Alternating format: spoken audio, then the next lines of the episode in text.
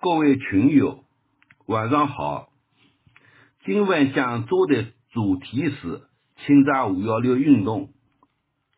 在一九六七年的春夏，北京出现了人数只有几十人的首都五幺六红卫兵团。这个小团体因反对周总理，很快被取缔，头头和骨干被抓。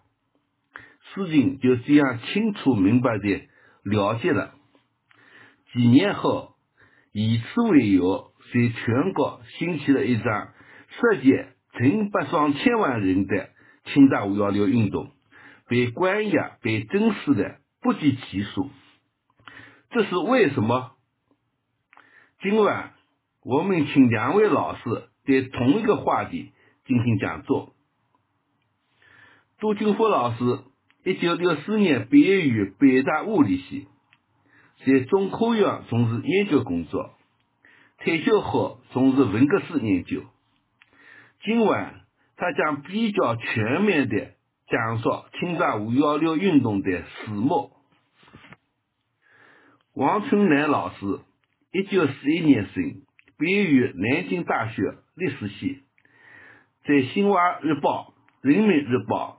凤凰出版社等单位工作，主要读诗、器物等著作。他以江苏的清查五幺六运动为例，揭示这场运动的诡秘和惨烈。下面先请杜俊富老师讲座。诸位群友，晚上好。今天我讲的题目是清查五幺六运动始末。清查五幺六这个运动的全名是批判极左思潮清查五幺六反革命集团运动，简称批清，是文革中的一九六七年以后开展的一次政治运动，历时数年之久。对于其内幕，至今知之甚少。今天我讲的重点在其初期和北京的情况。下面讲第一个问题：首都五幺六红卫兵团所说的五幺六，实际有两个意义。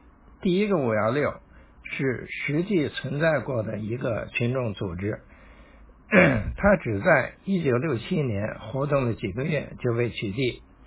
第二个五幺六呢，是一个虚拟的、根本不存在的所谓阴谋组织。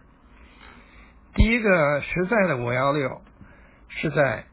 六七年春反击二元逆流过程中产生的，当时一些的造反派怀疑二元逆流的后代是周恩来，就串联起来从事反对周恩来的宣传活动。其首领是北京钢铁学院的学生张建奇。张建奇是原来林业部副部长、东北林业总局局长兼党委书记张士军之子。本人是预备党员，文革初期，他的父母都被打成黑帮。六七年三月二十二到二十三号，刚月革命造反公社连续召开形势讨论会，张建奇在会上做了长篇发言，攻击周恩来是毛主席的同路人，是第三司令部的人，执行了一条右倾机会主义路线。六七年五月十六号，五幺六通知正式发表。张建奇等估计形势，认为中央又要揪什么大人物了，就积极活动起来，串联观点相同的人。于六月二号成立了钢院的五幺六兵团。三号公开贴出了致总理的公开信大字报。三六月三十号到七月一号。因为中央文革对此表态，有人就动摇了。他们进行了所谓的两议三查活动，做出了第一次代表大会决议，并且因为有外单位人员参加，把这个组织名称改为首都五幺六红卫兵团。此后，他们到处贴标语，攻击周恩来和政府系统的领导人，例如李先念等人。他们被批判为。公开为刘少奇方案是指他们将提出和平民主新阶段归到周恩来身上，为刘少奇开脱。八月九号，他们将攻击周恩来的大字报张贴在北京街头，并且邮寄散发传单，使他们的活动达到高潮。他们的人数很少。据公安部五幺六兵团专案组负责人孙茂祥当时说：“谁是五幺六的成员？没固定标准，大约可分为三类：头头和骨干二十人，持相同观点、参加贴大字报等活动的二十四人，被串联过的、表示赞同、提供材料的二十一人。其主要成员除刚院的张锦旗外。”还有该校的李连菊、李芳、陈丽和幺零幺中学的郭海燕，商学院的程振华等。外地人还有长沙一中的唐义安。而后台呢，据说是国务院财贸办公室的何卫。说是后台，只是因为这个何何卫呢和张建奇等人谈过话。这个五幺六兵团经常和北京外语学院的六幺六。红卫兵一起活动。这个六幺六呢，是外语学院的一个群众组织，以刘定凯为首。他们在六七年一月就贴出过反对周恩来的大作，而被开除出北京三司。按照文革的标准，说五幺六或六幺六是反动的可以，但是他们确实没什么阴谋。他们的行动方式和其他群。群众组织组织并无不同，他们的主张是写成大标语贴在大街上的，唯恐别人不知道。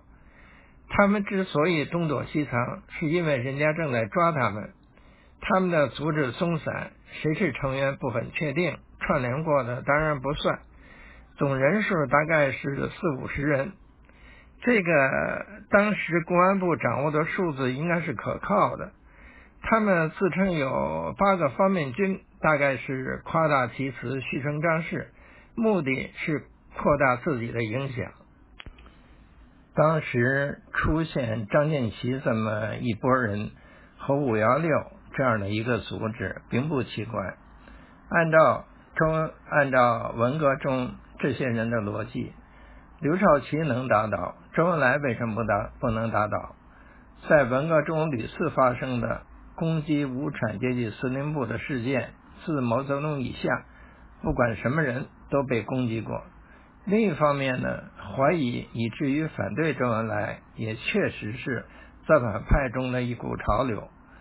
造反派中的激进分子或称为极左派的，总感觉周恩来对他们的支持不如中央文革那么鲜明，特别是在反击二月逆流中。一些人怀疑周恩来是二月逆流的后台。一九六七年八月，在湖南也发生发生过这个齐卫东打炮打周恩来的事件，原因是他们怀疑周恩来和处理湖南问题的二次通知有关。一般来说呢，对于文革中屡次出现的这些个炮打中央领导的事件，无论从正面或反面，都不应过高评价。基层群众根本不了解高层政治生活，对这些中央领导做出的判断都是缺乏根据的，而且其中许多人有一种投机心理，希望就此一举成名，所以对于这些人的活动呢，很难说是一种什么思潮，思潮总得有点思想。最先关注这些人活动的是北京的造反派。领袖，他们知道这个事儿呢不能含糊，急于和这些个亡命之徒划清界限。五月二十四号，首都大专院校红红代会发表声明，指出炮打周总理就是炮打无产阶级司令部，就是反革命。谁要是恶毒攻击我们敬爱的周总理，我们就打倒谁。他们的这些个表态呢，不能是单纯看作是给人看，单纯是看作是作秀，因为他们确实是感觉周恩来是支持他们这些造反派的，当然他们也感觉到周恩来对他们的支持呢，不如中央文革那么鲜明。但是这个区别呢，可以理解为周恩来是一个作为国务院总理呢，必然是务实派，以尊重现状、维持稳定为己任。当然，支持造反派这一点呢，也可以看作尊重现状的一种选择。五月二十九号，毛泽东在一份来信上批示，极左派的观点是错误的，请文革同志向他们做说服工作。康生看到这个批示后，立即写信给陈伯达、江青，建议由中央文革小组。召集有关造反派开会，批判极左派的观点。与此同时，一些造反派强烈要求中央文革对日益增长的炮打周总理的歪风表态。一九六七年六月三号，陈伯达、康生、江青、戚本禹在人民大会堂小礼堂接见了外事口的革命造反派。陈伯达指出。周总理是无产阶级司令部的人。七月二十九号，唐义安、郭海燕等四名“五幺六”成员在劳动人民文化宫散发传单时当场被抓，扭送公安机关。八月八号，被抓的四名“五幺六”成员 经教育后被公安机关释放，符合毛泽东说服他们的指示。这个阶段的抓五幺六是皇上不急太监急，首都五幺六红卫兵团反对周恩来，也不反对共产党，算是极左派，是恰当定性。中央文革对抓五幺六不那么积极，是因为有毛泽东的那句话。现在讲第二个问题，对五幺六政策的转变。但是到了八月初，正当五幺六活动猖獗的时候，国内相继发生了揪军的一小撮、王立八七讲话等事件。毛泽东感到需要把斗争矛头转向极左，于是对极左分子的政策再也不是说服了。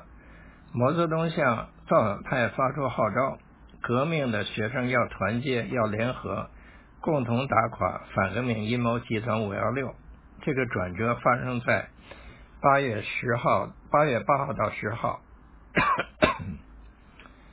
八月十号到十一号，中央文革连续两天召集北京造反派组织开会，指出抓军内一小组的提法完全是错误的，并且第一次提出打倒五幺六的口号。陈伯达说：“还有一个叫五幺六的秘密组织，不知你们知道不知道？这是个阴谋组织，矛头对着周总理，实际对着中央。对着周总理就是对着，也也是对着中央。你们知道吧？能不能批判呢？打倒。在这里，他很明确的提出反对周恩来就是反对中央。八月中下旬，在中央文革的号召下，北京地区。”开始组织打击五幺六。八月十七号起，五幺六的头目郑建奇、组织部长李芳等相继被抓获。八月二十六号下午，全国一千四百多个造反派组织两万多人，在钢铁学院召开大会，是这个彻底砸烂反动组织首都五幺六黑匪兵团大会。九月一号。北京市革委会举行扩大会议，周恩来等领导人发表讲话。江青说：“还有一部分坏人在捣乱，以极左面目出现的就是五幺六。”按说到此呢，事情就可以结束了，但是没有，他刚开个头。一九六七年九月八号，《人民日报》发表了姚文元的长文，批陶铸的两本书。此文在批判陶铸曾经说过肯定怀疑一切的话，这个时候呢，引出这么一段，请同志们注意，现在有一小撮反革命分子也采取了这个办法，他们用貌似极左而实指极右的口号，刮起怀疑一切的妖风，炮打无产阶级司令部，挑拨离间，浑水摸鱼，妄图动摇和分裂以毛主席为首的无产阶级司令部，达到其不可告人的罪恶目的。所谓“五幺六”的组织者和操纵者，就是这样一个搞阴谋的反革命集团，应予以彻底揭露。这篇文章经毛泽东审定，毛泽东在审稿时加下加了这么一段话：这个反革命组织不敢公开见人，几个月来在北京藏在地下，他们的成员和领袖大部分现在还不清楚。他们只在夜深人静时派人出来贴传单、写标语。对这类人物，广大群众正在调查研究，不久就可以弄明白。这个我我这个说法呢，是按严昌贵的说法叙述的。这个王朱王王林一的书上呢，说刚才从第一段起就是毛泽东加的。显然，这里所说的搞阴谋的反革命集团。是和五幺六这个组织相联系的，但是呢，在毛泽东写这些文字的时候呢，首都五幺六红卫兵团的成员已经悉数被捕，也没有挖出什么操纵者。在这个杨文元文章发表前的九月五号，江青在接近安徽代表时讲到目前要注意的三个问题：第一，要坚决拥护和巩固。以毛主席为首的无产阶级司令部。二要坚决拥护中国人民解放军，抓军内一条锁的口号是错误的。三要拥护革命委员会，警惕一些别有用心的人搞垮他。他说，五幺六这个反革命组织是以其所面目出现的，他集中目标反对总理，实际上我们一些好人他们也都整了黑材料。他什么时候都可以往外抛的。九月二十三号，经毛泽东批准，中中共中央、国务院、中央军委、中央文革批转了一个文件，就是安徽批派和基派热烈拥护和贯彻执行抗生江青的九五指示。自此以后呢，根据江青这个指示，规定凡是三指向，就是毛头指向党中央、指向军队、指向。革委会行为的人就要在这个运动中清查。这个时期的批清运动主要限制在北京范围内，但是北京的大多数单位和学校还是造反派在掌权。他们刚刚充当了打倒真正五幺六的先锋，谁能说他们就是五幺六？所以这个弯子呢，不能转得太快。当时的政策还是号召群众组织自己抓自己内部的五幺六，所以整个运动的规模并不像以后开展的那么普遍。在面上呢，主要是接个专案组的调查核实工作。从具体的领导者来说呢，也认为这个五幺六不会有多少人。谢福志九月十号接近中学代表时候，明白无误地说：“五幺六是反动组织。我看大街上有人喊打到五幺六，小小的组织也用不着游行。根据我们掌握的材料，人数不会超过五十人。这五十人中间很多是十几岁的娃娃，主要是有后台老板。但是呢，在一些部委。”这些个这个运动搞得非常激烈，都和一九六七年发生的几件事情有关。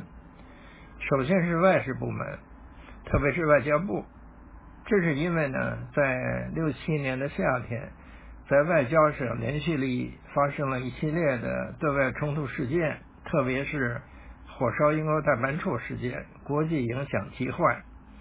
此外，在外交部。确实有反对 周恩来的这种活动发生，这个时间呢也是和首都五幺六红卫兵团同步的。在反击二月逆流的时候呢，外交部的造反组织外交部革命造反联络站的第一把手王中奇等少数人，也以五幺六纵队等战斗队的形式。公开贴出了影射反周恩来总理的大字报。这个动向呢，很快被中央文革制止了。联络联络站本身也整风，王中奇本身呢也写了检查，呈交周恩来。可是到了八月底，旧事重提。八月二十五号，周恩来对外交部的人员说：“联络站等人起码同五幺六有联系，直接或间接地参加了五幺六的运动，而五幺六和六幺六有联系。”我有材料，但现在我不点名，是间接的还是直接的，我现在也不讲。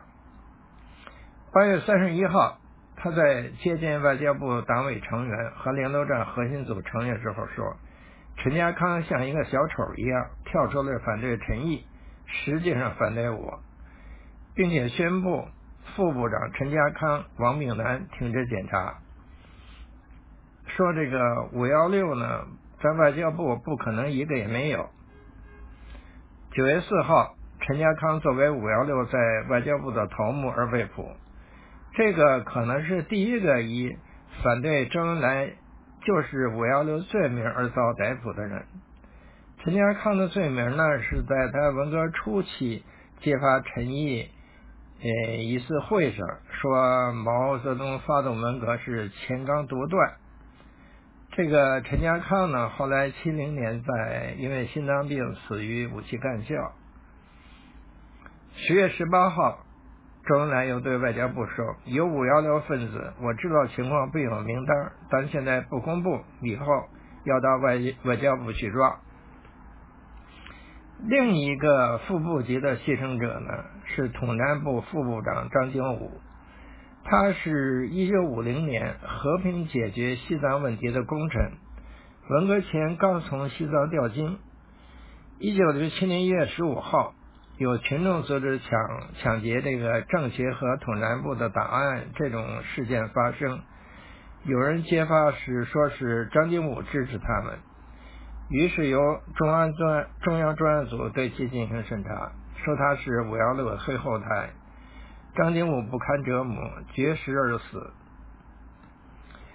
呃，再说卫生部，卫生部在六七年三月十号啊，开了一个打倒城市老爷卫生部的群众大会。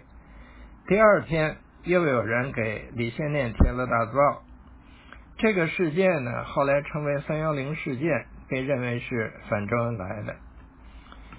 文革前，文革开始的时候，从四十七军。政委岗位上调到卫生部任临时党委书记兼文教政治部副主任的孙正被打为五幺六分子，备受摧残。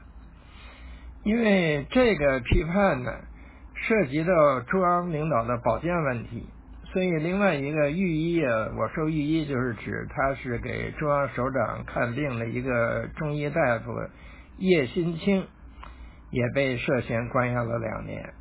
就是六七年九月份给他逮起来了，呃，后来两年以后的一九六九年八月十五号，周恩来接见卫生系统的人员说，中医研究院的医生叶新清是江湖医生，是政客，是五幺六挂帅的。在他讲后一个月，就是六九年九月份，全国政协委员叶新清在监监狱里身亡。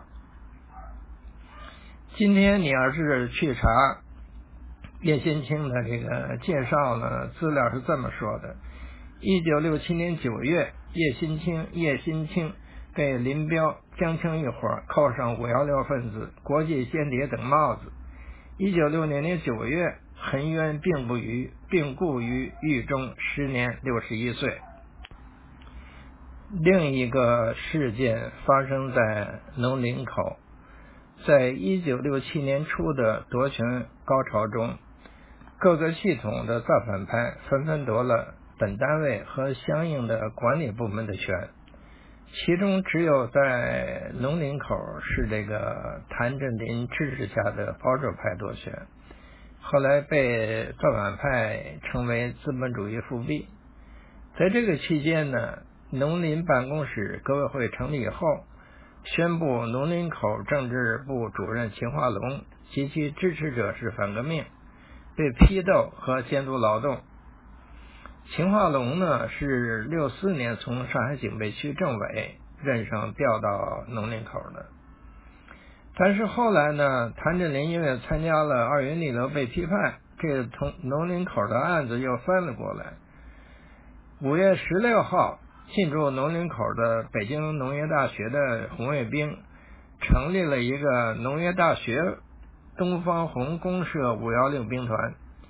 以反击二云逆流为旗帜，明确的要求为秦化龙平反，并且横杀摄影的攻击周恩来。他们这种行为呢，受到谴责，很快就贴出大字报承认错误，宣布解散。这个五幺六五幺六兵团呢，虽然只存在了一天，但却早于张建奇的钢院五幺六，产生了不可预料的影响，特别是秦化龙和这个。五幺六产生了无法摆脱的联系，成了五幺六的黑后台。当然，他倒霉的另外一个原因呢，他属于这个马明芳为首的新疆叛徒集团。所以我们上面说这三个倒霉的这个副部级干部呢，张经武一个，孙正一个，秦化龙一个，他们的共同特点是文革前刚刚调来，对于这个单位来说是外来户。这种人他很容易在文革期间被抛出来当替罪羊。另外一个发生剧烈变动的单位呢是中科院哲学社会科学学部，简称学部。在六七年王立官封被否定之后呢，和他们联系密切的学部的红卫兵连队迅速垮台。其领导人潘子年、吴传启、周景芳等也被当作五幺六来批判。潘子年呢，还被认为是叛徒。尽管这些单位的批星搞得轰轰烈烈，在面上呢仍然进展不大。六八年，中央成立五幺六专案领导小组，陈伯达任组长，谢福志、吴法宪为成员。六八年十二月十七号，陈伯达、谢福志。接见专案组全体人员的时候，谢福志说：“我曾叫你们把五幺六分成三类，这是比较合乎毛泽东思想的。呃，这三类，一类是骨干分子，二类确实是成员，第三类有的说他是，有的说他不是，晃晃悠悠，即便是也不是重要分子。”陈伯达说呢：“有的人可能是，你们这里这个表里没有。”有的人表上有，也可能不是。骨干哪有那么多？你们把当权派放进去，靠得住靠不住？你们认为有当权派就厉害了，那不一定。所以当时他们现场看样子有一个五幺六组织系统图，呃，陈文达说还要落实一下。呃，谢福志说呢，总的来说呢，五有五幺六这个组织还是靠得住的。呃，陈文达说呢，说这个组织搞起来很凶，到处兴风作浪，实际上没有几个人。所以从他们讲的话来说呢，基本还是一年前的口径，就是认为五幺六没几个人，还是张建奇和学部那些人，当权派不一定算。这个谢福珍呢，仍坚持他的三类人分法，这个工作没什么进展，这也不奇怪。因为五幺六这些这些人呢，早抓完了。虽然在六八到六九年期间呢，周恩来等领导人呢，还有一些个关于批星的讲话，这里就不详细讲了。现在讲第三个问题：运动的全面铺开。一九七零年初，这一批星运动迅速发生转折。变成了一个全面整肃造反派的运动，其背景是在一九六八年，毛泽东宣称工人阶级领导一切，派遣工宣队、军宣队进入学校和文教单位，学生分配或下乡，干部下放，造反派队伍解散，形成不了对抗力量，批清整了造反派，但是整的并不彻底。这个转折呢，可能与毛泽东的态度有关系。一九六八年，北京外语学院教师张恒之不满意入驻的海军军宣队支持造反派，就和另外一个教师一起向毛泽东上书，控告军宣队包庇极左势力，迫害干部、教师。毛泽东批示了他的信，要北京市委解决外语学院的问题。毛的批示贯彻以后呢，军队在政策上可能有一定的调整，但还没有使张恨之满意。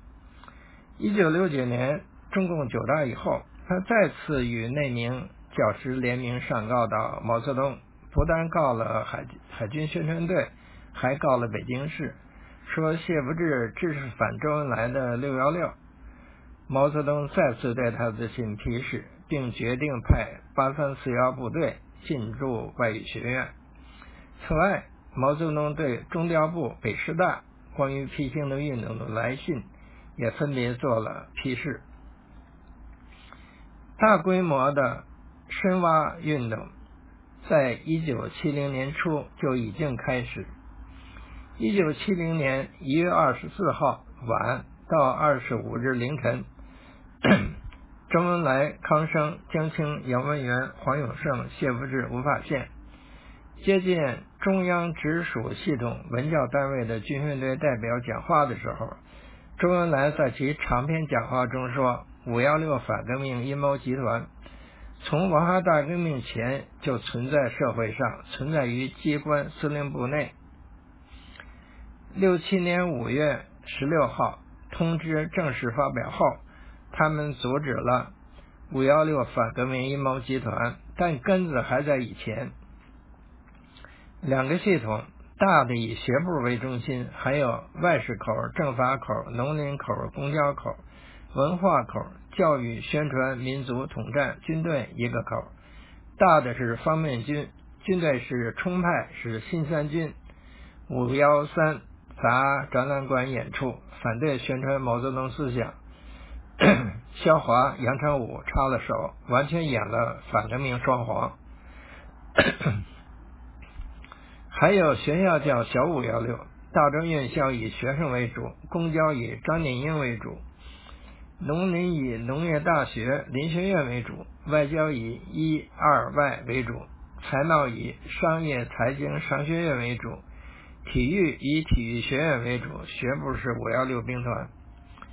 这段事情很复杂，集中到五幺六这个问题上，名字叫五幺六反革命阴谋集团，来源是各方面的，既有国外的地修反，又有暗藏的反革命，国民党特务、党内叛徒、内奸走资派修正主义分子，没有改好的地反华右分子，是个大杂烩。不仅是中央，而且地方也有，在地方插到了广西、湖南、石家庄、湖北、四川。山西、贵州、武汉等地，周恩来呀，在这里语言不详，也可能是记录不准确的关系。他说五幺六文革前就有，但根据后文呢，应该理解为文革前是所谓这个根子。又说有大五幺六和小五幺小五幺六，其中的小五幺六。可能相应于真实存在的首都五幺六红卫兵团，但也有所夸大。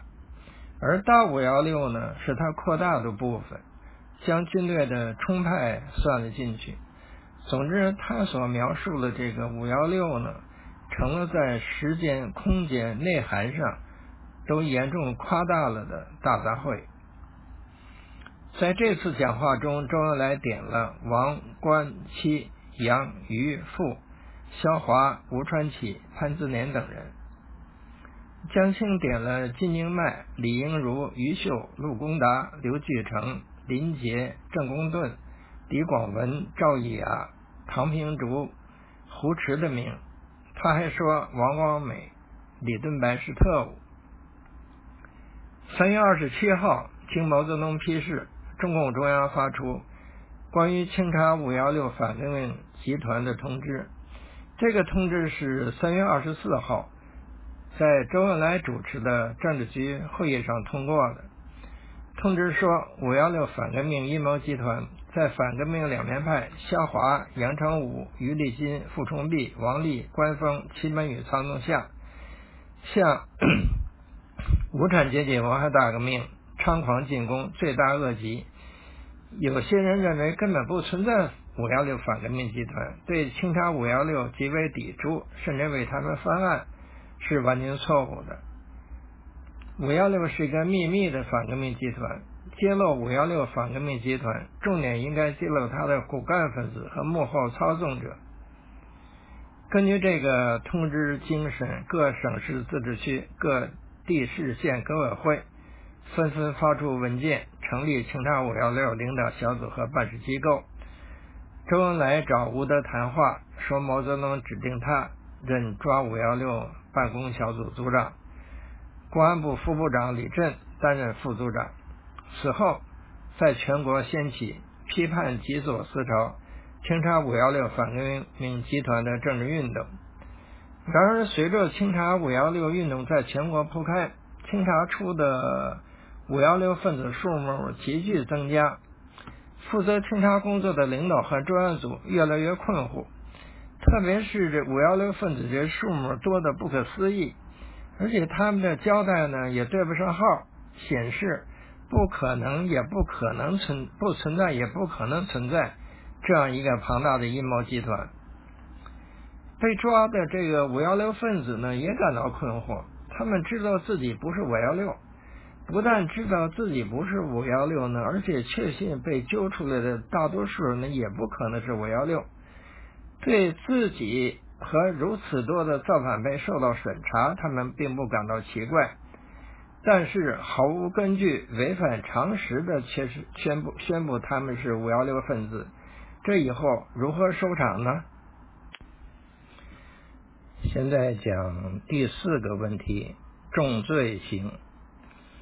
一九七零年十一月九号，周恩来接近外事口核心组军宣队、工宣队负责人做关于清查五幺六的指示。他说：“搞阴谋活动就是五幺六，而不在其名称是什么。”这些事不是一个人做的，是个集团。重点不在这个集团是否叫五幺六。五幺六这个名称是五幺六通知发表后，他们借口五幺六通知一年以后发表有意义，要挖出赫鲁晓夫式的人物，利用这个名称煽动搞阴谋活动，所以不一定都叫五幺六的组织。填表不填表都不是主要的，主要是他们的反革命活动。他矛头针对无产阶级司令部，要重在罪行，主要是查他们反对毛主席、反对毛泽东思想、反对无产阶级司令部、反对无产阶级文化大革命的罪行。他还说，是不是参加组织填表没有，不是主要的，要重本质，罪行就是本质，形式是第二位的，当然也要闹清楚。黑会都开的，就等黑会都开的，就等于组织关系了。彭德怀、黄克诚的活动就是反党的，还需要成立什么组织？真心的、真正的核心不一定填表参加组织，他们背着中央开开会、集会，这种行动就是罪行。有集会就是有计划的行动，只要罪行确实，抓住几件事就可以。他还说，有些地方成立组织，有些地方还没来得及成立。他还说，对五幺六不能三不四通，不能一律不戴帽子，不给处分，不装档案，没参加组织就不能定案，是不对的，是把自己圈起来。所以周恩来的讲话呢，为解决上面说的困境，调整运动目标，指出了方向。这就是第一，不纠缠组织，不纠缠，就是不否定以前揪出的都是五幺六分子，谁也没说你们不是，只是和你们不计较了。当然了，也许有些人还没参加五幺六，那是还没有来得及参加，其实跟参加了一样。在这之前呢，吴德谢夫志们呢还坚守着自己认定的标志，即。只有参加了五幺六，才能算五幺六，致使运动长期得不到进展。如今他们明白了，原来参加也可以是将来时的，也就是说，你可以随心所欲，不受任何政策和道德约束，将你所不喜欢的人打成五幺六。第二呢，要重罪行，重什么罪行呢？周恩来说，背着中央开会集会这种行动就是罪行。具体的呢，他可能指那个北航的那个七二五黑会。可是这样说法呢，就为罪行的无限扩大提供了依据，也为五幺六扩展到全国提供了可能。因为外外地呢，更和北京那个真实的五幺六呢没什么联系，除去长沙一地，在这个所谓罪行中，最根本的还是那个三指向。以矛头指向无产阶级司令部为大逆不道。那阵儿常说了一句词儿，一个词儿叫做议论。攻击中央首长固然罪大恶极，议论中央首长亦为不赦。例如学部的经济所的吴敬琏被打为五幺六分子，就是因为他议论康生。对于无产阶级司令部，只可敬畏，不可议论，如对神明一样。中世纪的英王詹姆斯一世曾经说过：“议论上帝是亵渎，议论国王是反叛，不许议论是封建专制制度的特征。”五幺六罪行呢，也可以根据一些个具体事件来定，这些事件因地区单位而异。例如，一九七零年一月九日，周恩来说。五幺六专案组把几件大事搞出来，弄清楚就行了。如八月十一日批陈大会，围困中南海，谁参加了谁的头。当时我在中南海，我就是不走。戚文宇对我说要走。当时刘邓都在中南海，我要走了，冲进来就不行了。所以从这些事件定罪呢，要比三指向的范围还要宽。例如中围困中南海这个事情，当时呢是要把刘少奇揪出来斗，因为当时刘少奇呢是资产阶级司令部的，谁也想不到这样的行为也成为五幺六罪行呢。原说这个戚本禹教唆围困中南海的目的，是要是要把周恩来赶出中南海，这个谁能想得到呢？况且，戚文宇在八零年受审判的时候也没宣布这一条罪状，但是在抓五幺六运动中，北京建工学院的女学生董林平就是因为这条罪状，说她不让周恩来睡周总理睡好觉而受审查，于七零年八月四号自杀身亡。一九七一年二月八日，受毛泽东批准，经毛泽东批准，中央发出。关于建立五幺六专案联合小组的决定，这个小组以吴德为组长，李振为副组长。这个决定指出，在清查过程中，既要防止扩大化，又不能一风吹，必须集中力量抓五幺六反革命阴谋集团的一系列罪行，将他们一个个落实，而不要一开始就笼统的追查组织关系和是否听了表哥。此后，清查五幺六又掀起高潮，这就是吴德所说的“抓五幺六，拾起时伏”。一九七零年八月，九月二中全会以后，陈伯达被揪了出来，于是，在五幺六的后台的名单中增加了陈伯达的名字。一九七一年九幺三，林彪折戟沉沙，名单中又增加了林彪。但自此以后，清查五幺六的运动开始沉寂，原因之一是清查五幺六都由进驻各单位的军代表负责，而在五幺三九幺三以后，不少地区的军代表撤出，但在一些地区，清查五幺六仍然继续开展。到此，批清运动战果辉煌，在外交部一九七二年的定案人数分别为。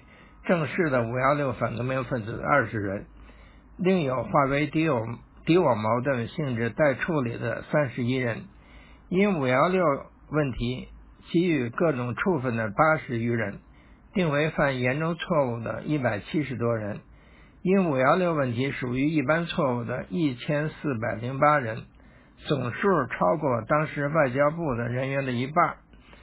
除陈家康副部长外，刘晓副部长、前驻苏大使潘自立也被打为五幺六的后台。在学部原来的三派里面，红卫兵连队早已整垮，又继续整大批判联络站。后来下干校继续整。不断有人自杀，使得批青成为学部在文化大革命中死人最多的一次运动。批青运动扩展到全国，甚至西藏那样偏僻的地方也开展起来。但是由于没有确切的政策界限，各处开展的激烈程度不一。被审查总人数有人说是五百万，但这个数目未经核实。最后。第五部分谈一些个个人看法，嗯，不一定正确。先说和一打三反运动的关系，批评的全面铺开和一打三反运动是同步进行的，都开始于一九七零年初，在有些部门和地区，二者同时进行。有些单位一打三反就是批青，没有另外的一打三反。在另一些地区，先进行一打三反，后进行批青。二者相同的地方是开始时都有中央文件，但实际上起作用的未必是公开的文件，而是层层传达的首长讲话。对于批青，周恩来的两次起讲话起了重要的指导作用。而且，正式批青文件发发于一九七零年三月二十七日，而北京市早在一月十一日就布置了这一运动。笔者呢是在一月五日或六日听到这一消息的，可见这一运动是在一九六九年底布置下来的。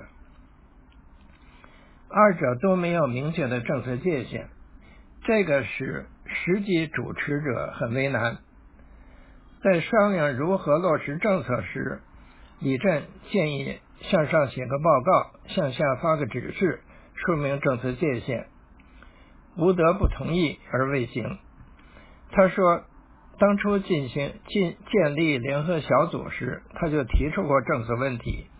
周恩来说，就按延安肃反的九条九条方针。加上一个一个不杀，大不不抓的原则办，搞个政策界限没有必要，而且很难。所谓这个延安九条呢，是指中共中央在一九四三年八月十五号发布的关于审查干部的决定中提出的，首长负责自己动手领导骨干与广大群众相结合，一般号召与个别指导相结合，调查研究分清是非轻重。争取失足者培养干部教育群众，所以它是一个非常一般的原则，适合于所有的省干。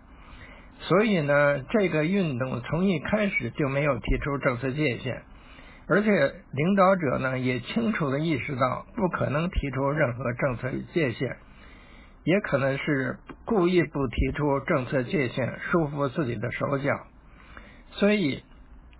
即使在共产党领导的政治运动中，这也是很罕很罕见的。此外，二者再也不是一碗水端平，这是前期知左的规定，就是说呢，对左派要一视同仁。虽然实际上是支一派打一派，但在大面上还是保持平衡。这次明确是打击造反派，就是 比较激进的那一派。二者不同的地方呢，批青确实做到了一个不杀，大步不抓，自杀的不算。大步不抓呢，是指呢没有抓到监狱里，被群众专政抓起来了不少。两个运动的这些特点，显示了和以往政治运动的不同，也使人们对此产生疑问，特别是批评运动，想知道它的来龙去脉。以及高层是如何运作的？首先，一个问题是，毛泽东在姚文元文章上加的那段话，说存在一个搞阴谋的反革命集团。嗯，这却这个肯定是不符合事实的。这里面是否有误判呢？在事情的开头啊，是有可能这种误判的，因为这个国家领导人呢，他有他的信息渠道，他不完全相信固有的那些个情报机构，而且这些机构呢，文革中已现瘫痪，所以呢，他派了很多中外文革的人员和解放军报记者呢，到各处搜集动态。还利用自己一些个身边人呢，下面去摸底。这个爱打小报告的这个张恨之啊，就是毛泽东最信任的信息源之一。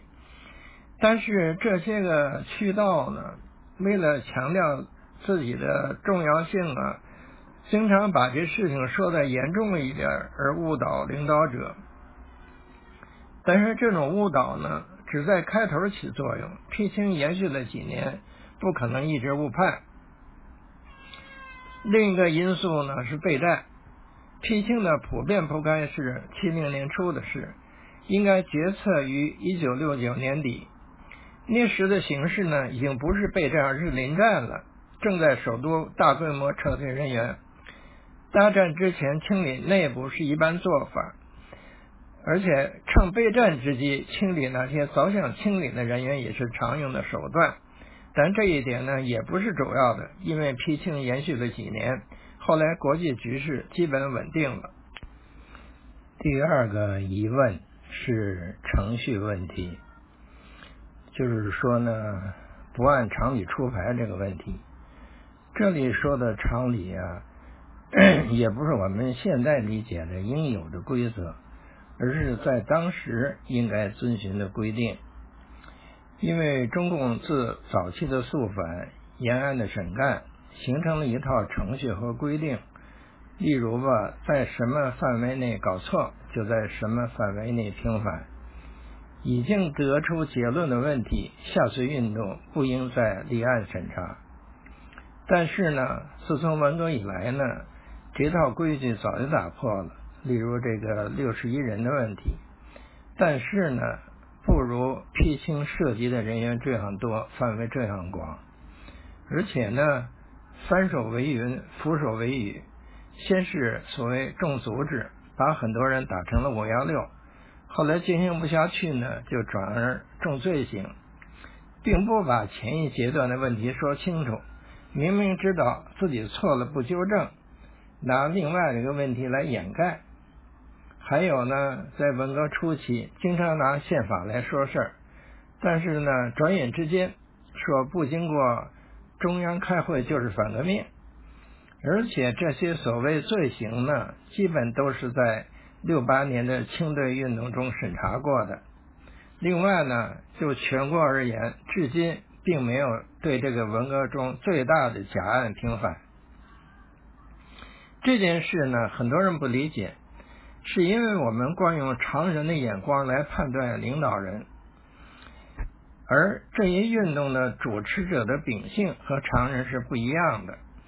这些领导人是从职业革命家转换成的党和国家的领导，他们更多的继承了西方工人运动以及国际共运的一些个传统，因为他们多数有这个留法或进过苏联的东方大学的经历。俄国十九世纪有个革命家叫叶恰耶夫，他本人不并不很有名，但是他有一本《革命者手册》，在一个时期流传甚广，并作为一些早期革命者所信奉的观念，无形中影响了一代人。其主要精神出自一种神圣的使命感，规定职业革命家要有一种坚韧的气质。不受各种世俗的情感和通常的伦理所约束，而且为了实现高尚的目标，可以采取各种可能的手段。后来，斯大林的“共产党员是特殊材料制成的人”一说，可能就是从这一手册的精神演变来的。再说，决定这一运动的主体，周恩来呢，实际上主持了这一运动。但是江青的立场看来也没什么区别，而且据据说林彪呢也说过，要下定决心不吃饭不睡觉，也要把这些反革命挖出来。毛泽东的收到的小报告和他做的批示呢，当然起了一定的作用。但是毛泽毛泽东呢也说过另外一些个话，好比说在七零零二月就说过，反革命阴谋集团是一个秘密组织，数量很少，很快就发现了，揭发的早，头子抓起来的，不要乱挖，面不要太宽了，批判还是要批判的，但不要搞逼宫信，逼宫信靠不住。所以每个人对这个事情的态度啊，你很难判断。所以我们要指出的是，到底谁主沉浮？实际上，当时最的真正的最大权威是整个干部集团，特别是文革后期。虽然说毛主席的话一句顶一万句，那要看什么话了。如果符合这个集团的利益，那就很容易贯彻，而且有所放大；如果不符合呢，则在表面上服从，实际上运行打折扣。所以我们不能否定主要领导人的责任，但必须看到最根本的问题是干部集团的利益。领导人并非我们想象的那样为所欲为。所以周恩来说要重罪行以后，吴德很快理解要趁这机会整这个五大领袖。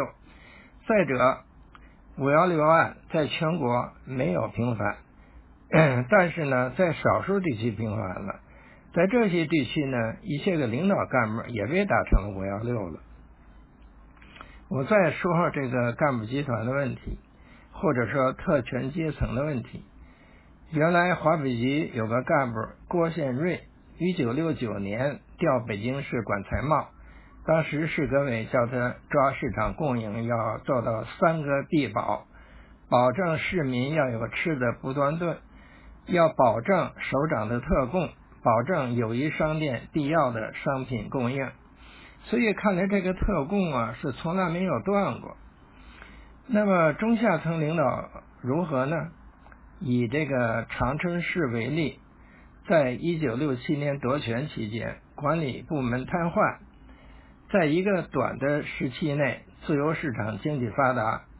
由于各机关不再上班，原来供应机关食堂的猪下水等肉类食品大量上市，而新的政权机关在初期不再搞特供，所以大虾仁、花生米这些个特供食品也出现于市场。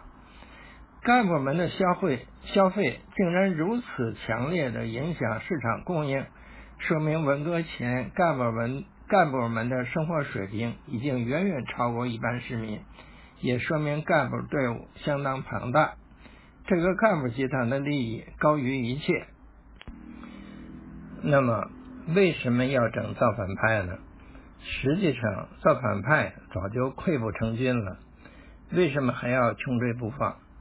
原因之一是造反派中可能产生异端思潮，这个异端是指对传统意识形态的偏离，可能表现为各种各样的倾向。其中很多人实际上是原教旨的，就是说想把毛泽东关于文革的三言两语的这个论述系统化，与他们受过的马克思主义的教育内容兼容，所以呢，也可以算作一种理性的追求。而马列主义呢，正如我上次一次讲座里所说的，是只能靠灌输的，不能靠理解。所以这些的思想呢，可能与所谓上层建筑领域中的无产阶级专政的目标相悖，而且呢，在造反派思潮中呢，后来还出现了社会主义、民主与法治这样的自由主义的萌芽，而杨锡光的中国向何处去呢，则走向了德尔拉斯的新阶级。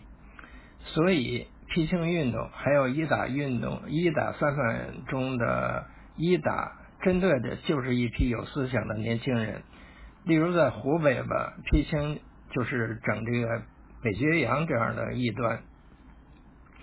在政治上呢，主要考虑是，如果任凭造反派发展，就有可能形成一己的政治派别。虽然这个可能的派别不一定是现在所说的民主派，也不同于党内党内有派不同的山头，也不同于传统的民主党派。这个西安的著名的造反派领袖李世英啊，曾经主张不应该摧毁保守派，而应该和他们长期共存，互相监督。如果真能实现且持续下去，将是两党政治的雏形。这一可能当当然是不能容许的，必须消灭于萌芽。我们再回忆一下一九六七年杨文元的那篇文章，文章是从批判陶铸的怀疑一切引出的五幺六这这段公案的。当时陶铸的这句话呢，确实引起了造反派的共鸣。一位当时的中学红黑五类红卫兵说：“不管实际上是不是怀疑一切，这个信条表现出对过去服从一切的反抗，表现出一种批判意识。”他说：“文化革命到来，除了对毛泽东思想这个最高权威的信任还保留着以外，其他各级领导以及各种思想上的权威都突然消失了。”甚至成为反面形象。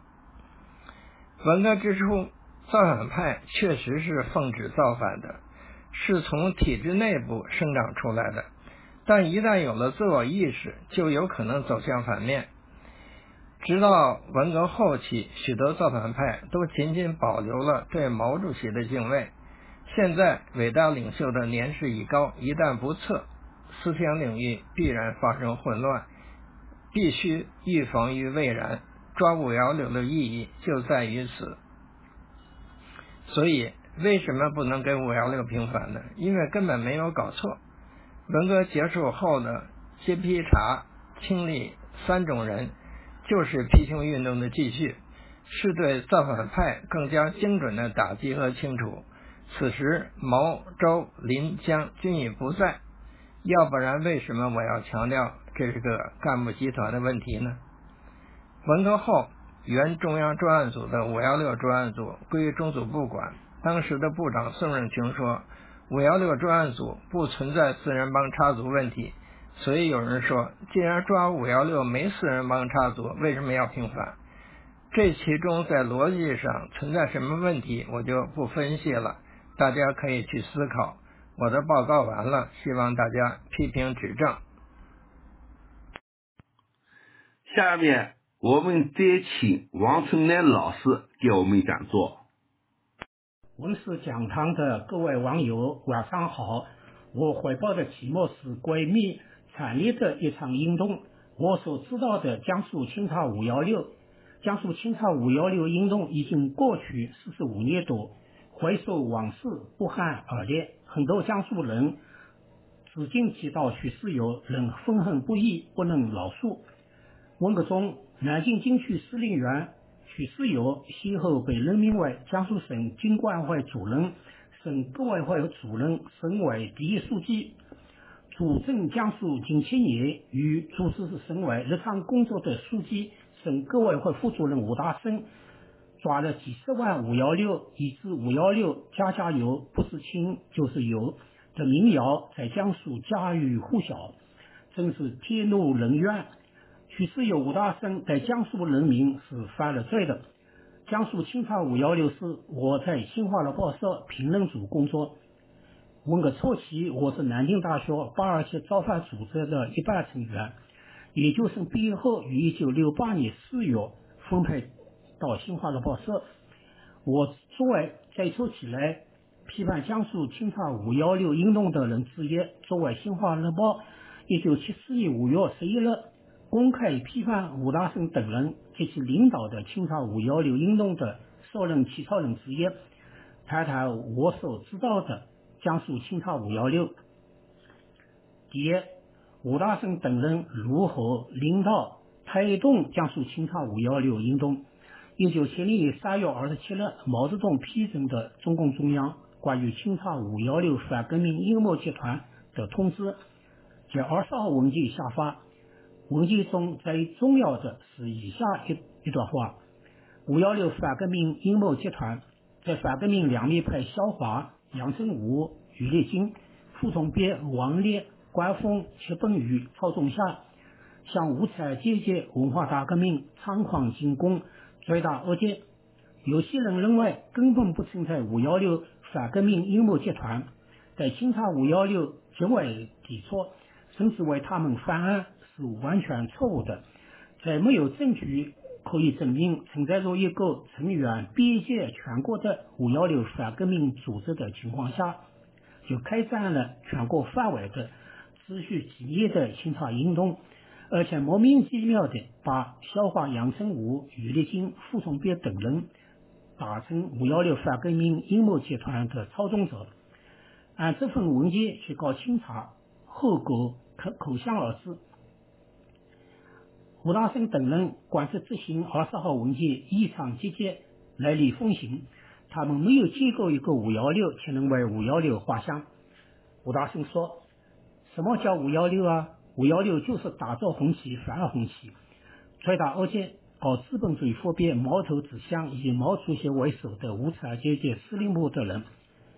司令长说：“有人说五幺六究竟是什么样啊？其实，林副主席的报告里已经给我们画了像，是不是与肖华、杨振武、余立金、傅从别挂上钩？有没有一根线？这是一个反革命阴谋集团，是最危险的敌人。吴大生等人自己都没有弄清楚什么是五幺六。”清朝的决心却很大，很快成立了负责清查五幺六的江苏省第二专案办公室，简称二办。许世友委托吴大生一人独自掌管二办，省委和省革委会的其他领导人不得过问，单线联系极为诡秘。二办有逮捕、监禁、审讯、清查对象之权，充当了吴大生等人深挖五幺六的机器。起了十分恶劣的作用，又做出了破壳、围敌、打灭、深挖的部署。破壳且选择突破口将其打开，围敌则选择重点清查对象将其围歼，打灭是横扫面上的五幺六，深挖即抓住文革中的大案要案。深挖五幺六还提出了深挖细招一个不漏的口号。一个不漏是从林彪那里来的，他讲过清查五幺六一个也不能漏掉。吴大生等人把江苏文革造反的发源地南京大学当作清查运动的突破口和典型来抓。吴大生说，南大是江苏的头，他要攻下南大，取得经验，推广全省，由点到面积开展清查行动。武大生任命。吴司令堂为驻南大调查组组长，带了六十多人，浩浩荡荡开进南大。运动高潮市，据有关领导在内部会议上透露，南大南园学生宿舍区和北园教学区，在学习班关押和审查人的地方多达一百个，还不包括已经结束的三十六个学习班。全校小分队专案组成员多达数百人。小分队成员与审查对象之比，一般为五比一，有高达七比一的。南大成了阴森森的人间地狱。行动由南大迅速扩大到江苏省五七干校，南大后省五七干校的做法与经验，随后被推广到省直属各机关团体，又推广到全省各地市县，以工厂、学校、医院。农村人民公社都成了清唱五幺六的人民战争的战场。这里介绍南大清唱五幺六的主要做法：一，先给人戴上五幺六帽子，再逼他交代。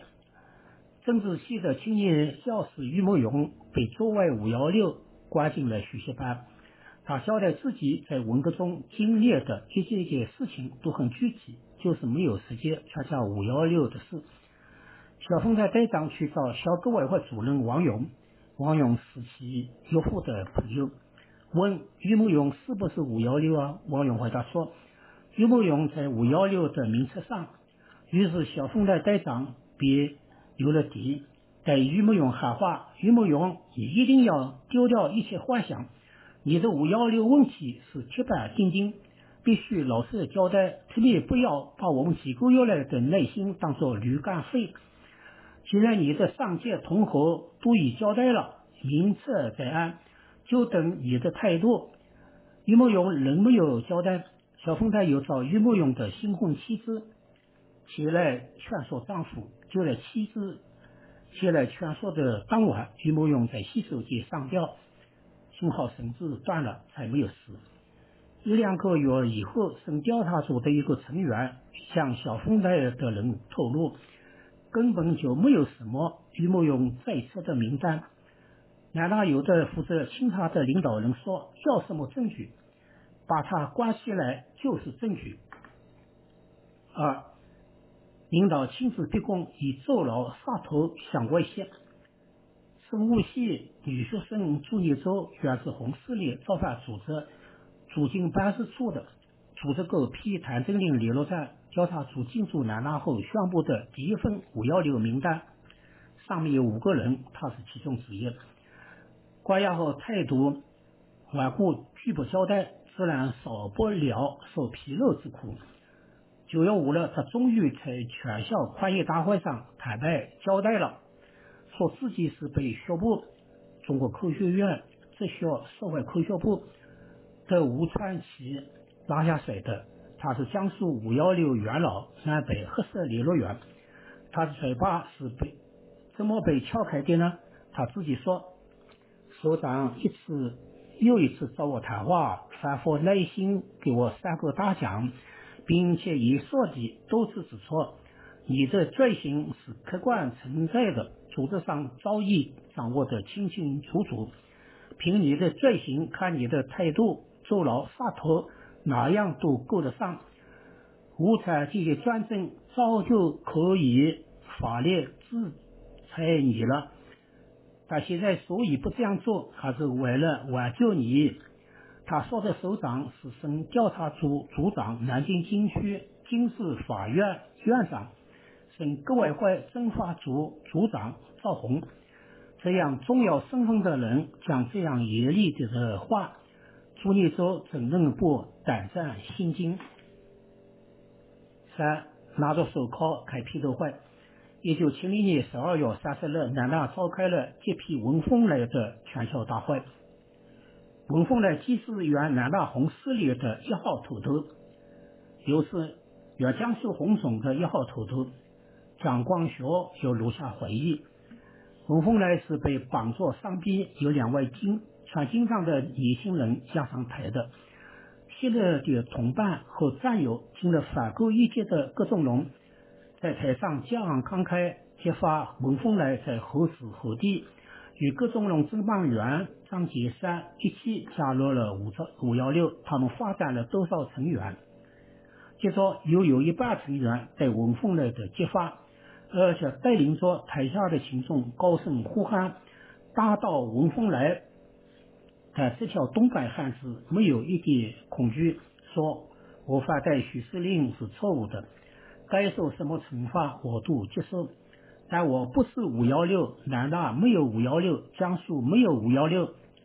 这铿锵有力的声音引来台下的大道文风来的来报声，他没有屈服，在来报展现之际，把矛头对准了葛仲龙。葛仲龙以这样无中生有。胡说八道，把我们的这些同志搞成这样，有的会家破人亡啊！你对得起谁啊？因为气焰嚣张，文凤来当场不用手铐铐了起来。四审查对象自杀，批判他只教育人民。专案组继续审查。外文系教师史兆玉不堪忍受殴打折磨，于一九七零年七月一日跳楼自杀。七月二日，领导人张某某宣布史兆玉跳楼自杀，自教育人民。七月四日，全系召开声讨史兆玉大会。史兆玉的自杀被定性为现行反革命行为，因为他选择在七月一日自杀。史兆玉继呃这个专案组继续工作。七月九日清晨，外文系陈怀斌跳楼自杀。下午，全系开大会，批判陈怀斌自教人民畏罪自杀。又是那个领导人张某某声称，如果我们对陈怀民的事有什么惋惜，那主要是他影响了我们运动的收入发展。领导清查运动的人，人心已经泯灭。从七月一日至十三日十三天当中，南大接连发生四起审查对象自杀事件，这并没有引起亲自过问南大清查运动的吴大生的丝毫怜悯。运动就是一切，人民如草芥。我通宵达旦的斗，连续几天、十几天的斗，逼迫审查对象缴械投降。南大原保卫科科长陈林被关押后七个多月没有攻下来。据李东方的《文革日记》，一九七零年十一月三日，自民党指示陈林小分队。陈林是一个很狡猾的反革命，我们的任务就是要把他搞得缴械投降。要达到他自己要交代的地步，要用斗争方法把他斗垮。而是在陈林的批奏逼供可以升温。自民党发话后，小凤在接力批斗陈林数十次，经常晚上从晚上斗到第二天早晨，一连一次成连续斗三后通宵。陈林终于交械了，他交代了据说十分重要的问题，攻下这个。陈林这个顽固堡垒用了整整十个月的时间，这就是清查运动的领导者们津津乐道的凌晨出成果。据说陈林攻错了司令堂，也有人说袁复武、康秉成咬错了司令堂。武大生有规定，三个人交代你是五幺六就可以定案。很快，司令堂也被作为五幺六审查，后被关进监狱。自民党是一位地方老干部，充当了许世友、武大生清查五幺六的急先锋，为虎作伥，助纣为虐。想不到报应来得那么快。六召开宽业大会，用万人大会的声威威慑没有交代的审查对象和怀疑对象。清查运动期间，南大先后召开了十多次宽业大会，其中一次是一九七零年。十二月二十日，在学校大操场召开的。当天开进很多警车，警人在校园内四处巡逻，还没有开会，就使人感到气氛阴森可畏。参加大会的人多达几万，大部分是为单位来的。南大的审查对象以及为单位的审查对象被押到会场，有这还被蒙面。我身临其境。感受了宽业大会的恐怖气氛。在大会临近开始时，忽然听说有人从文阁楼、原教学楼钟声敲下。几十年后方才得知死者名金玉英，南京紫金山天文台女职工。那天她被押着进入南大后，趁人不备，突然跑上文阁楼跳楼自杀。宽业大会宣布物理系教师朱立昭判刑二十年。同时逮捕丁兆玉，还宣布对葛仲龙、康秉成等十人的处理决定。南大党委书记王勇说：“丁兆玉是五幺六一班成员，死不悔改，从严处理逮捕。康秉成是五幺六骨干分子，人在态度好，有立功表现，免予处分。”第二，江苏清查五幺六运动为何特别惨烈和血腥？江苏电视台原台长丁勤在源于编辑的《江苏清查五幺六运动》一文中，向我们公布了如下数据：据江苏省落实政策办公室的统计，江苏省在清查深挖五幺六运动中。全省被打成五幺六反革命分子的多达二十六万多人，其中被关押批斗的十三万多人，死伤六千多人，其中被逼死打死的两千五百四十人。江苏省在一九五七年的反右派斗争中，被划为右派分子的为一万三千三百四十九人。这就表明，江苏省的清查深挖五幺六运动比当年反右派斗争的呃伤害面还要大二十倍。丁群又在说不尽的残忍和荒唐。南京大学的清查五幺六运动一文中写道：在长达四年的清查五幺六运动中，南京大学被莫须有的达成五幺六分子的师生员工达一千五百六十人，占当时师生员工总数四千九百五十人的近三分之一，其中被关押批斗的有三百八十九人。被判刑的十六人，被迫害致死多达二十八人。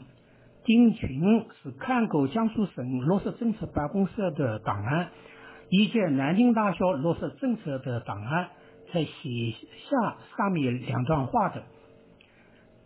江苏清查五幺六规模之宏大，手段之狠毒，场面之细心。后果之严重，据全国各省市之所，究其原因大致有以下几个方面：一、没有文化的无人掌管江苏一个省的清查运动，眼睛看到的都是敌人，脑子想的都是歼灭敌人。吴大生说，南大的敌情是很严重的，阶级斗争是十分激烈和复杂的。南大的前身是为中央大学、金陵大学，是为美帝国主义和官僚资本资产阶级服务的。解放以后，在省校走资本主义道路当权派操纵下，招降纳叛，走结党营私，把南大变成复辟资本主义的基地。南大隐蔽着不少叛徒、特务、历史和新兴反革命分子。斗争是很有油水的。省革委会调查组一进入南大，就接口该校有些学生在文革初大串联中同北京造反头头有接触，说北京有五幺六，南大一定有五幺六，不仅有，而且面光量大，根深显出。其他单位负责清查的人应无虚实，说南大有五幺六，我们单位也一定有五幺六。疫情越说越严重，南京市革委会负责人在华东地质广场做清查运动动员报告时，一连说了二十三个有，华里肯定有五幺六，不但有，而且有一哦哦一串串，这里好派有，批派有，逍遥派也有，干部有，群众有，党员有，团员也有。职工有，家属有，老的有，烧的有，连小脚老太婆中也有。二，许是有减轻他运动残酷无情的报复，还会打倒许是有的人。一九六七年一月二十六日，在江苏夺权事件后不久，江苏实行京管，许世友任京管会主任，夺权的红总好派。认为徐世友为首的金官会支一派压一派，支持巴尔切批判，压制好派。当全国刮起一股酒精那一小撮风暴时，红总的一些人喊出了打倒徐世友的口号，还成立了九徐后线指挥部，冲击了南京机关。南京军区机关据说徐世友为躲避风头。跑到大别山去了。清查五幺六给了许世友报复的机会。江苏清查实际上是从抓好派的头头和骨干分子开始的。两大排查五幺六线索，查五个方面，其中一项是排查一九六七年省经管会成立前后及八月份的所谓乱禁篡权事件。说白了，就是排查好派的反序活动。许是有吴大圣的逻辑是反徐就是反金，反金就是五幺六。很快，好派的头头和骨干都被打成五幺六，那些同情和支持好派的金代地方领导干部也都被诬为五幺六。三，利用一派打一派，打到一定程度再打另一派。许世友对于曾经反对过自己的好派头头文风来、张杰山、葛仲龙。等人切实痛恨，在拥护过自己的批判头头曾邦元等不见得就真心喜欢。尽管曾邦元等曾是许世友的座上客，此一事彼一事。各界各委会党委成立后，造反派势力被党政者视为不稳定因素，准备随时清洗他们。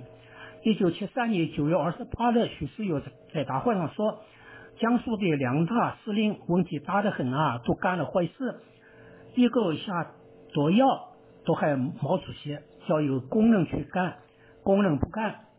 曾茂元把所有的中央首长的材料都整理好了，你把材料整理好，想干什么？干反革命有野心吧？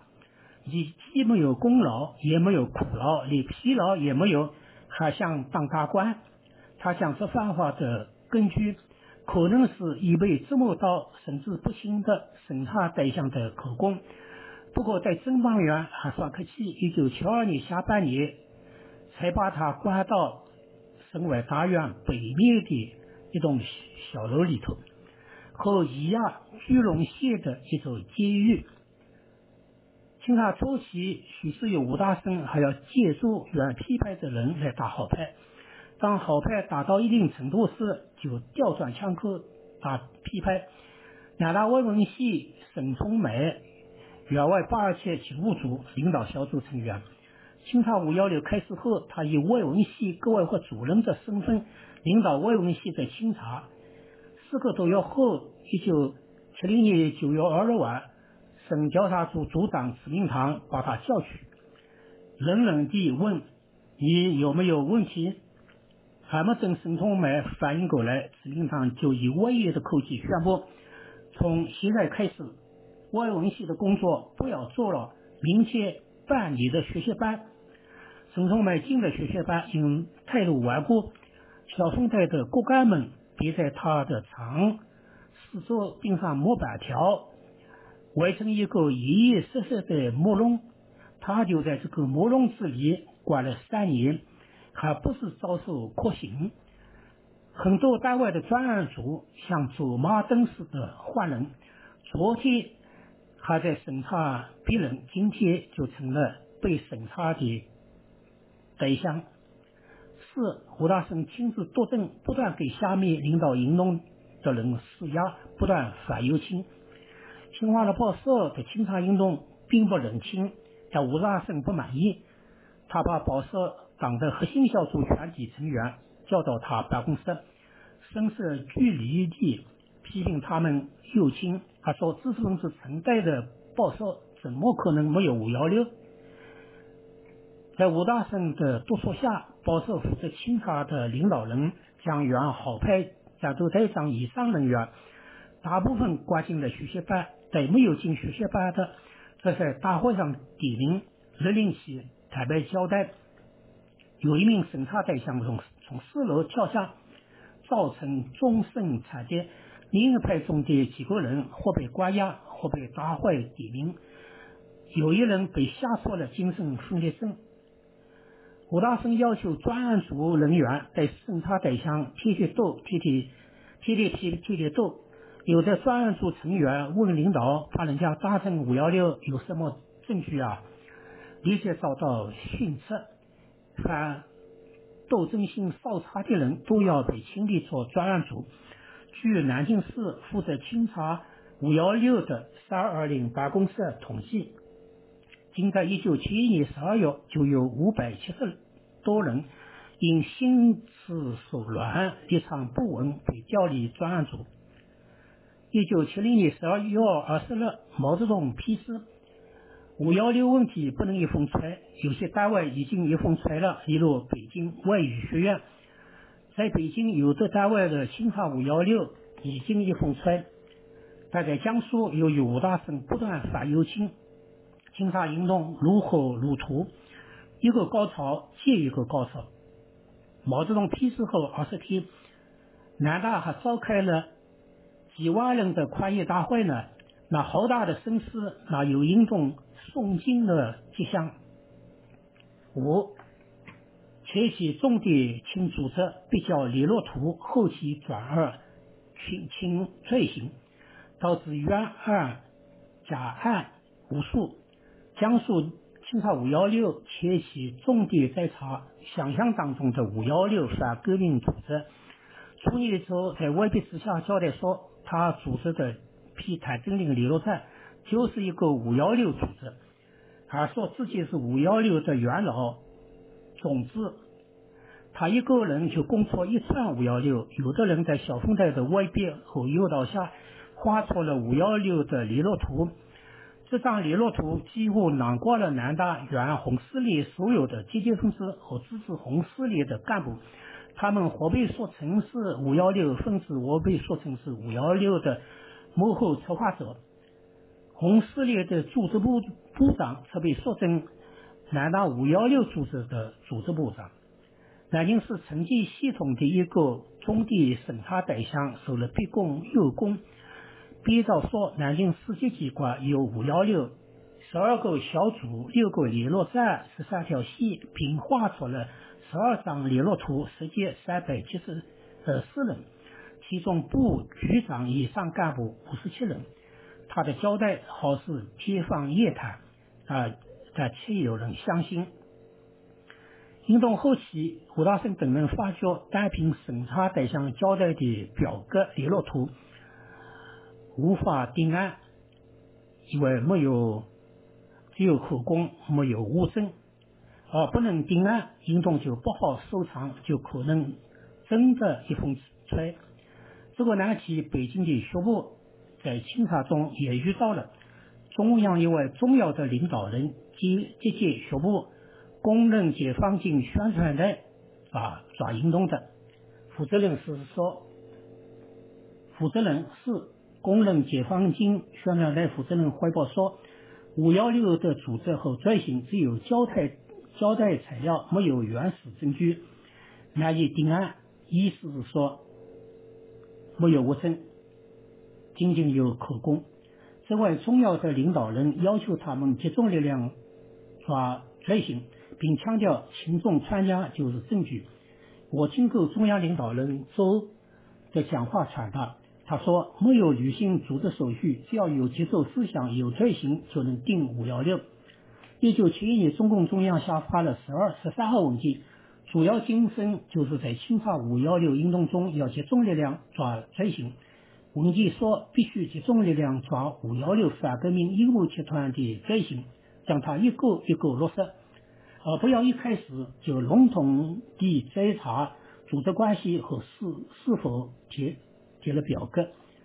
吴大生抓住这段话，大做文章，提出以抓罪行、抓重大事件作为清查运动的重点，亲自列出一份清单，把文革初期造反组织的一些派系活动都列为重大事件，因为五幺六的反革命罪行。根据吴大生的新的要求，江苏各地的各地对清查运动的审查对象和怀疑对象发动了新的更猛烈的进攻。挖出了更多的五幺六，省五七干校把半数以上的学员都打成了五幺六。驻南大调查组秘书组组长樊某某得意地宣称，难道五幺六都在可以用火车章。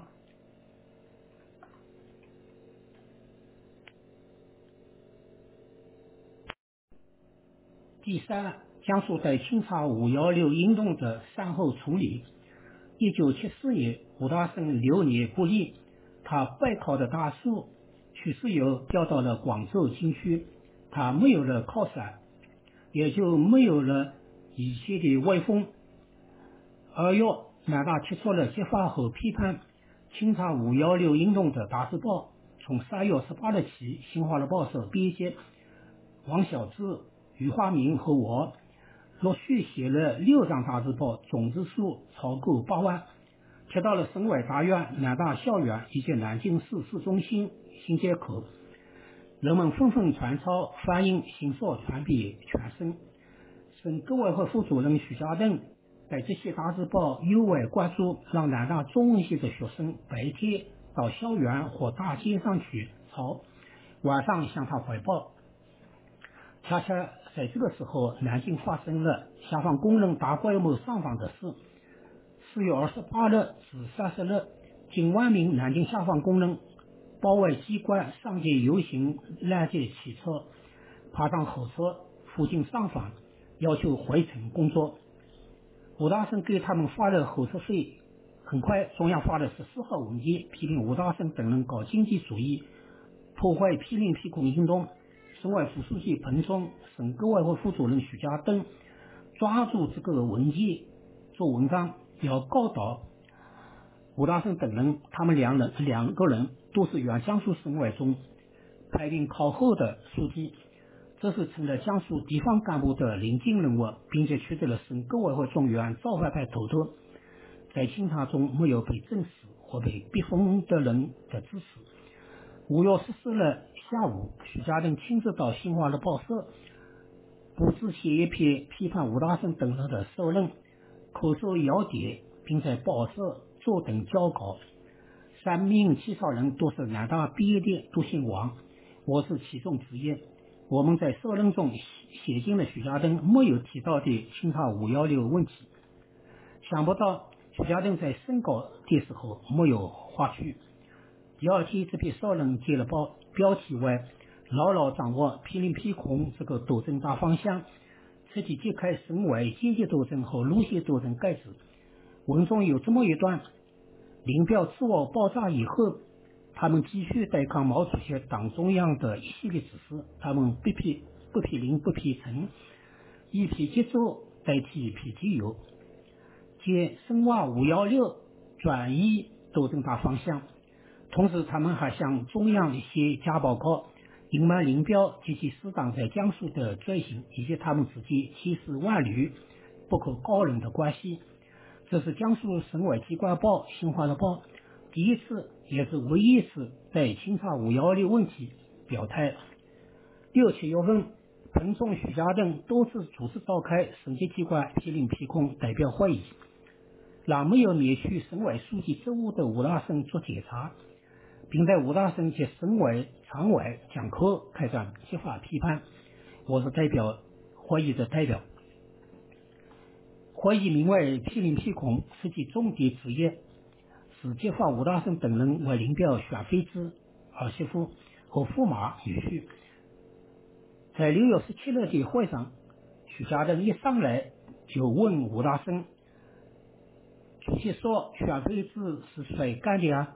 吴大生爽快地回答：“主席说，选妃子不是共产党干的。”省委组织部一位姓马的干部揭发说：“林彪先后十次派人来江苏选妃子和驸马，看了二三十万女青年的档案和照片，还看了两三万男青年的档案和照片。”吴大生等人。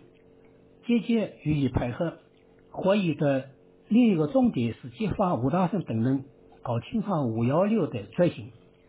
在强大的社会舆论压力下，从这年夏天开始，江苏对清查五幺六问题进行了复查。三月三八月三十一日，省委下发关于清查五幺六工作的一些问题的处理意见，承认犯了扩大化的严重错误。并明确指出，应当由当时省委主要负责人吴大生负主要责任。在清查中的问题提出了六条处理意见，其中第二条说，经审查不是五幺六，有无重大政治问题的，组织上仍应继续信任。南大党委书记王勇根据省委要求，在大会上宣布。南大清查五幺六犯了扩大化的错误。文革结束以后，南大党委书记张德在大会上宣布，南大没有五幺六反革命组织，没有五幺六反革命分子。但南大被打成五幺六的人没有拿到平反决定。南大没有一个五幺六，江苏也没有一个五幺六，但江苏的清华五幺六运动却搞了四年。挖出了二十六万多五幺六。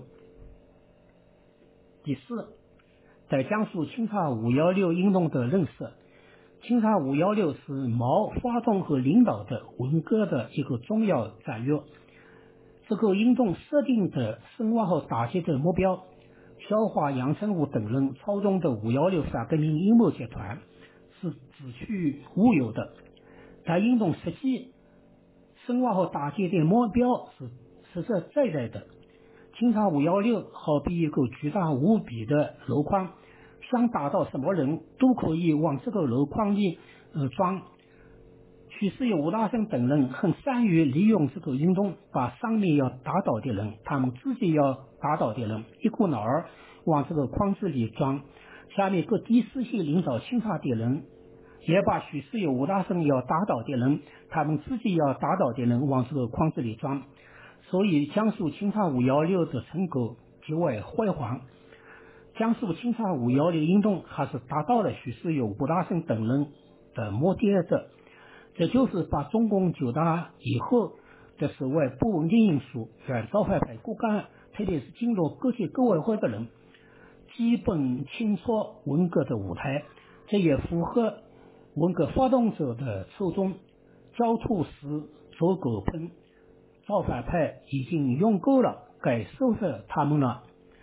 在彻底否定文革的时候，其实文革并没有被彻底否定。